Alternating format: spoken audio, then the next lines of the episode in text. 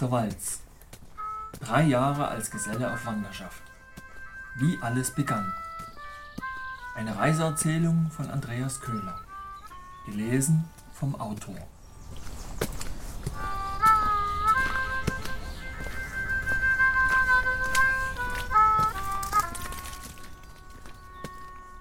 Zwölftes Kapitel.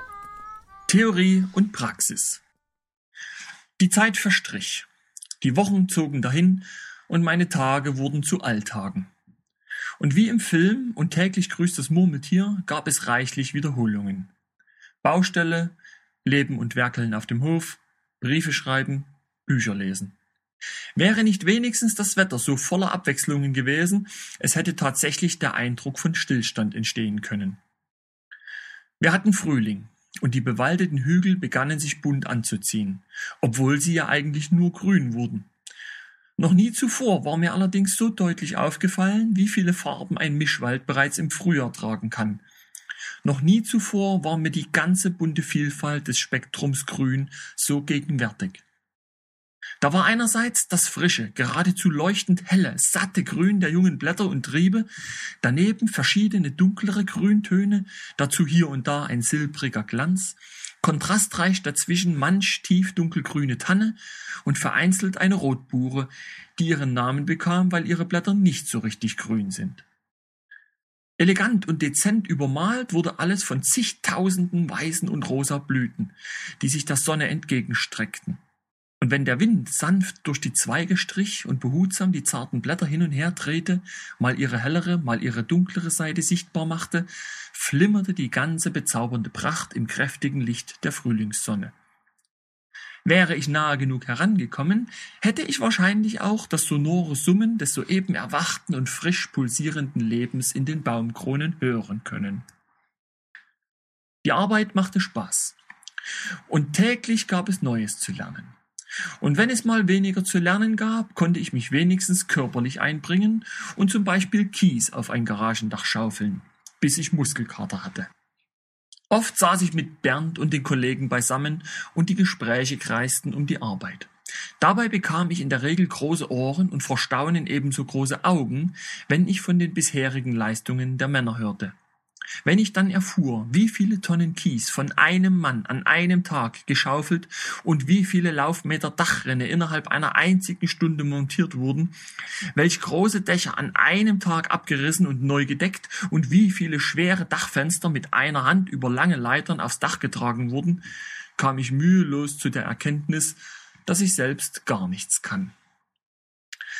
Bernd blickte jedoch auf 17 Jahre Berufserfahrung zurück, ich gerade mal auf knapp zwei. Von seiner Erfahrung und Routine war ich noch weit entfernt. Ganz sicher käme ich mit der Zeit auch dahin, doch augenblicklich bekam ich nur eine Sinnkrise, wenn ich von meiner Arbeit berichtete und er salopp meinte, dass er dafür nur zehn Minuten gebraucht hätte. Einmal, als wir am Dach seines Onkels arbeiteten und die Verkleidung des Schornsteines am Ende kaum seiner Erwartungen und Vorstellungen entsprach, kassierte ich sogar eine ordentliche Rüge. Sehr oft stand ich mir selbst im Weg.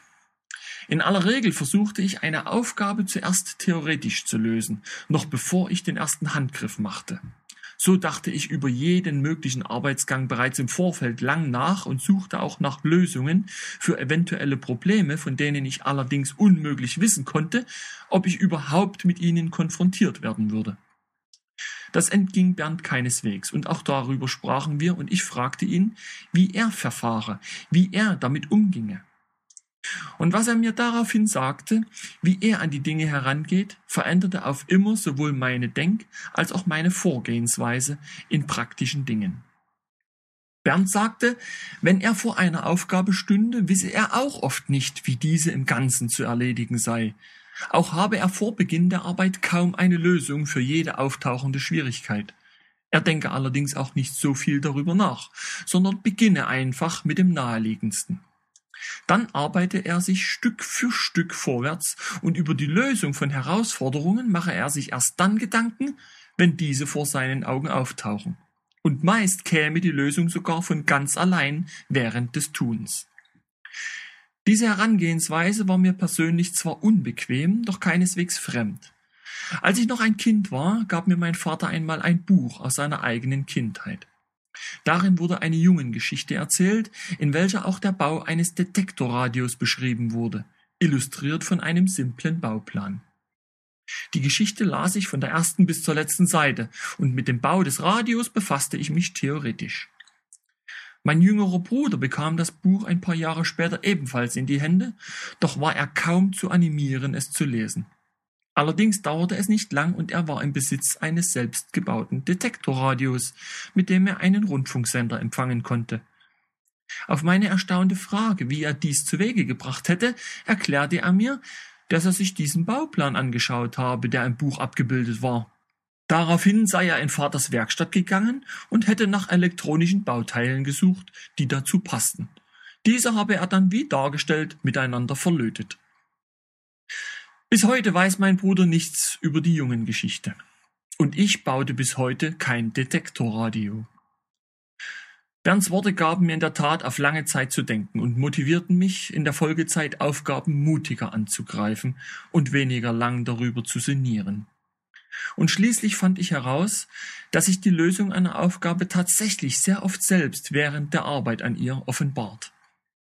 Das ewig lange vorherige darüber nachdenken führte zu gar nichts. Allein die praktische Umsetzung brachte den Erfolg.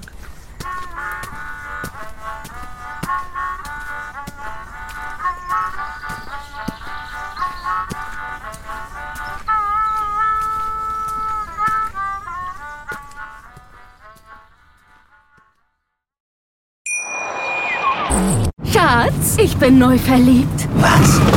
Drüben. Das ist er. Aber das ist ein Auto. Ja, eben. Mit ihm habe ich alles richtig gemacht. Wunschauto einfach kaufen, verkaufen oder leasen. Bei Autoscout24. Alles richtig gemacht.